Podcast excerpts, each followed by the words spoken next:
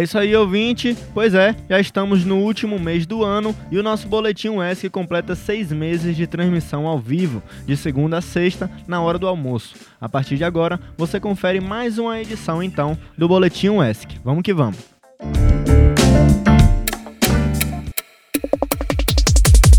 12 horas e 8 minutos.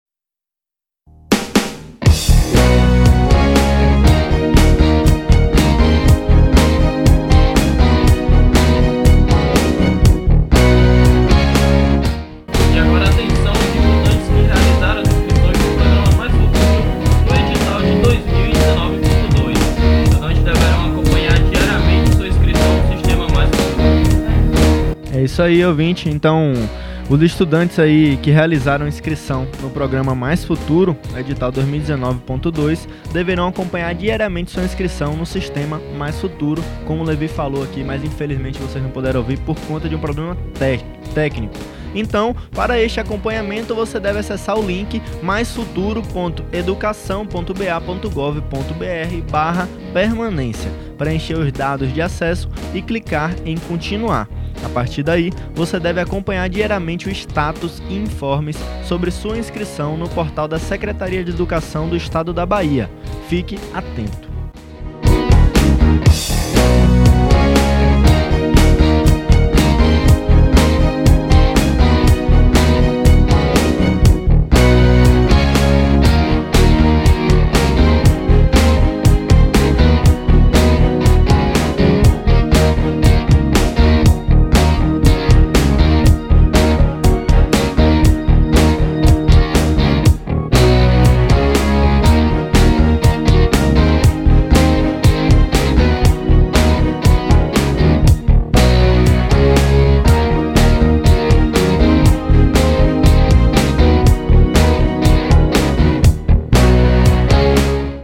Confira agora a história do Dia da Astronomia com o nosso mais novo repórter, o Igor Fonseca.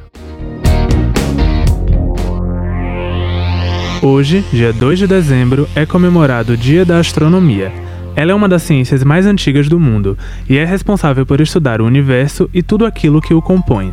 Planetas, estrelas, satélites naturais, galáxias, entre outras coisas. Muitas civilizações tratavam os astros como divindades. O estudo dos movimentos dos planetas e estrelas permitia a distinção entre épocas de plantio e colheita. Algumas sociedades elaboraram complexos calendários se baseando apenas no movimento do Sol. Nomes como Galileu, Copérnico e Kepler foram fundamentais para ampliar os conhecimentos da área ao longo da história. Suas contribuições foram variadas, desde a determinar a forma da Terra até o movimento das órbitas planetárias e estelares. Essa data é celebrada mundialmente em 8 de abril, mas, no Brasil, ela foi mudada por razões especiais, para ser comemorada no mesmo dia do aniversário de Dom Pedro II. O imperador era considerado um astrônomo amador e é o patrono da ciência no Brasil. O Dia da Astronomia nos lembra da importância do investimento na ciência, peça-chave para a compreensão do mundo. Com edição de Mabel Salvador, Igor Fonseca para a Rádio ESC.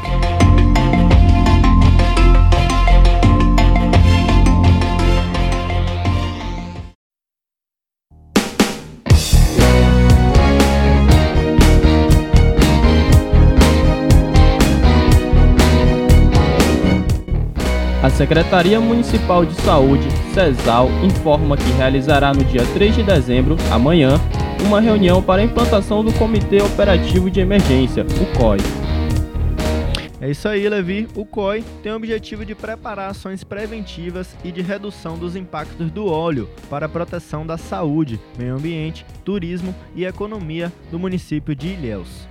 O comitê é formado por representantes da Marinha, Bombeiro, Conselho Municipal de Saúde, Ministério Público, Universidade Estadual de Santa Cruz, além de instituições voluntárias em Ilhéus, como o GAP, Grupos de Amigos da Praia.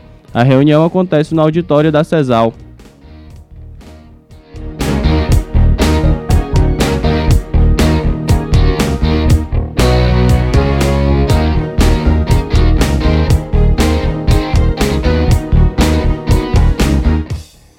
Acompanhe mais uma entrevista exclusiva com um dos convidados do da última da só um instante, gente. Acompanhe mais uma entrevista exclusiva com um dos convidados do último dia da 13ª semana de comunicação. Confere aí.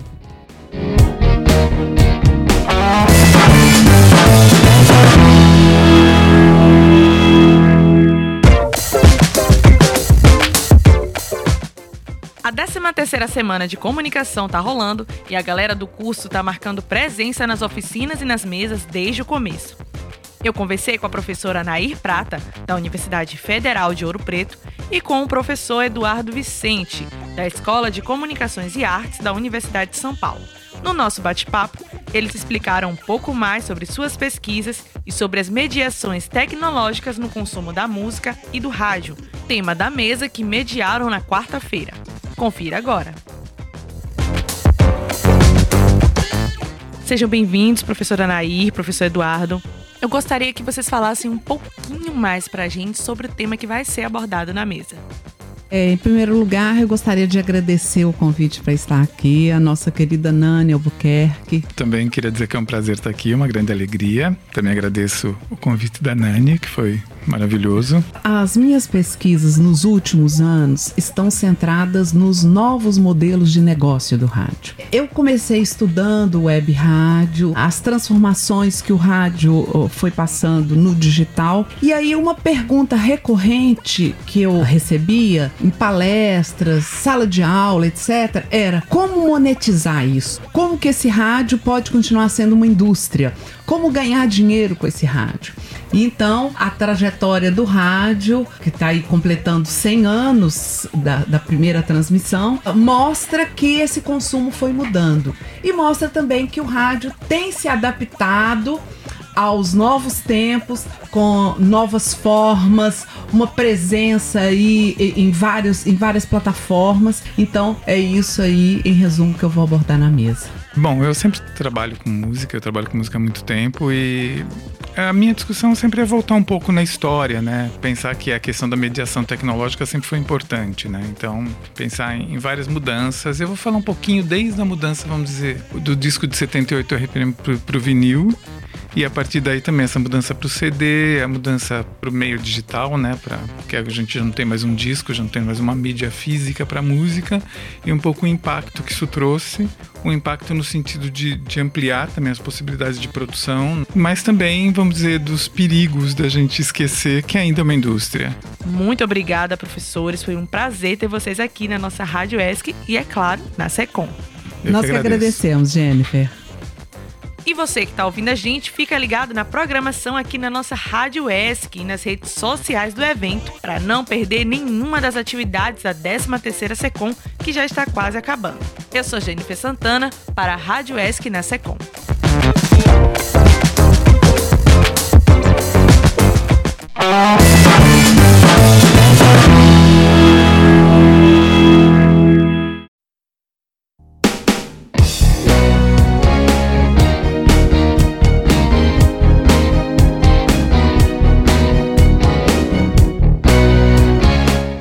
Obrigado então ao nosso repórter Jennifer Santana. E olha só, ouvinte, estão abertas as inscrições para a seleção de bolsistas para projetos de iniciação à docência e projetos de ensino. Olha só que legal. A seleção faz parte do programa de apoio ao ensino de graduação da UESC, o PAEG, que está ofertando 71 vagas efetivas e para cadastro reserva. A seleção é feita em duas modalidades: projeto de ensino e projeto de iniciação à docência. As inscrições podem ser feitas até o dia 4 deste mês, ou seja, depois de amanhã, no protocolo geral da UESC, localizado no térreo do pavilhão Adonias Filho. Para saber mais informações, basta acessar o edital de número 191, disponível no site da universidade.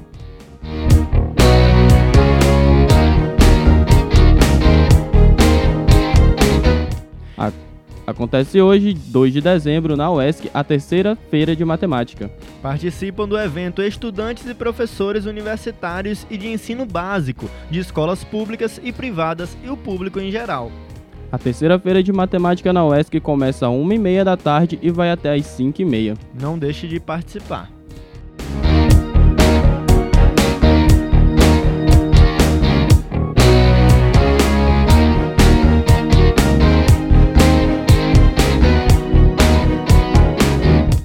Quem tá aqui com a gente nos estúdios da Rádio ESC é ele, o boleiro, o jogador e o nosso repórter e também, né, um locutor oficial aqui da Rádio ESC é o Jefferson Nascimento. Fala aí, Jefferson. É, né? Com uma apresentação de pompa dessa, eu fico até encabulado. Mas é isso. Boa tarde, Gabriel. Boa tarde, André Levi. E começamos o quadro de esportes falando de futsal. Final de ano, época dos campeonatos serem decididos, né? E na final, na Liga Nacional de Futsal, perdão, não é diferente. A grande final teve seu primeiro jogo ontem. O Pato está próximo do bicampeonato. Dentro do seu ginásio, o Dolivar Lavarda o clube paranaense venceu o Sorocaba por 3 a 2. Hulk, Felipinho e Denner fizeram os gols do Pato, Éder Lima e Leozinho fizeram os gols do Sorocaba. O jogo de volta acontece em Sorocaba no domingo que vem.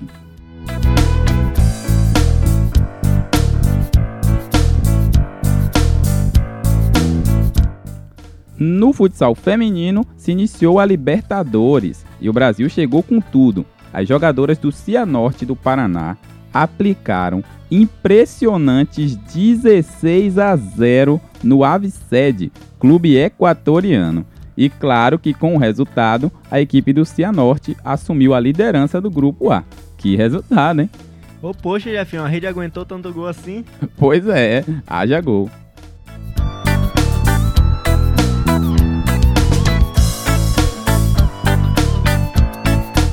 E tome-lhe decisão. O primeiro jogo da final do Campeonato Intermunicipal 2019 entre Itamaraju e Itapetinga terminou empatado em 1 a 1. O jogo aconteceu na tarde deste domingo em Itamaraju. Draide abriu o placar para os donos da casa, mas o artilheiro Nayan marcou para Itapetinga, deixando tudo igual. Fim de semana que vem, a cidade de Itapetinga vai parar para o jogo de volta. O empate leva a decisão para os pênaltis e quem vencer conquista o título.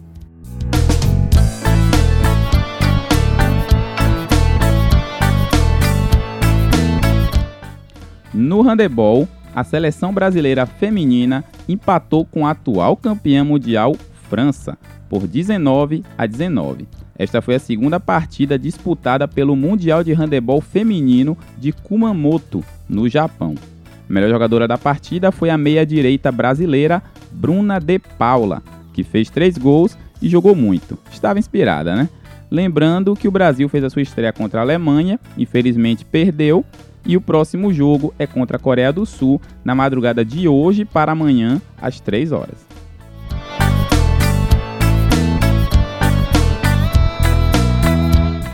E a Série B do Campeonato Brasileiro Masculino de Futebol acabou.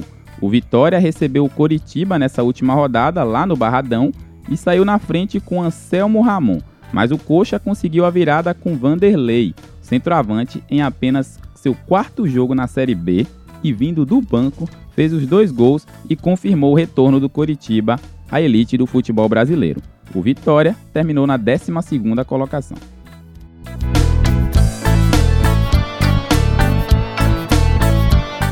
E o Bahia? O Bahia venceu e ainda tem pequena possibilidade de buscar uma vaga na pré-Libertadores. O tricolor de aço fez 1 a 0 com Gilberto, viu Newton fazer valer a lei do ex e empatar no segundo tempo, mas Arthur Kaique no finzinho fez o gol da vitória, ajudando o Bahia a acabar com um jejum de nove jogos sem vencer. Boa! Bora Bahia! Bora Bahia!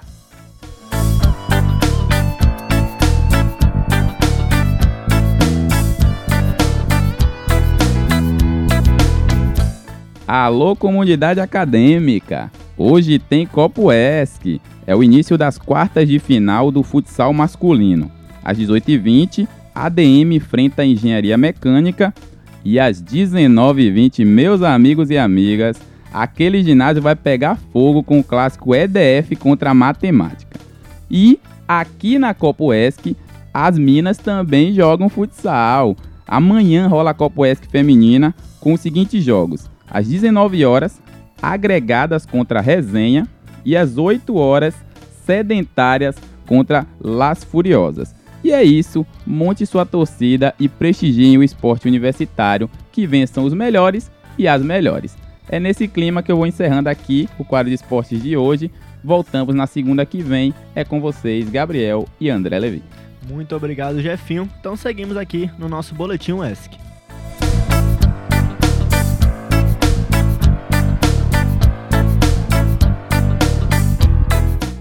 E atenção ouvinte, agora se ligue na previsão do tempo. A previsão para Ilhéus e Itabuna.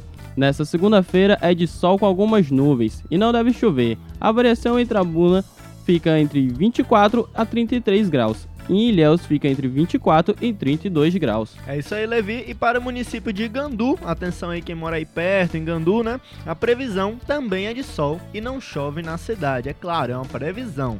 A variação fica de 24 a 33 graus.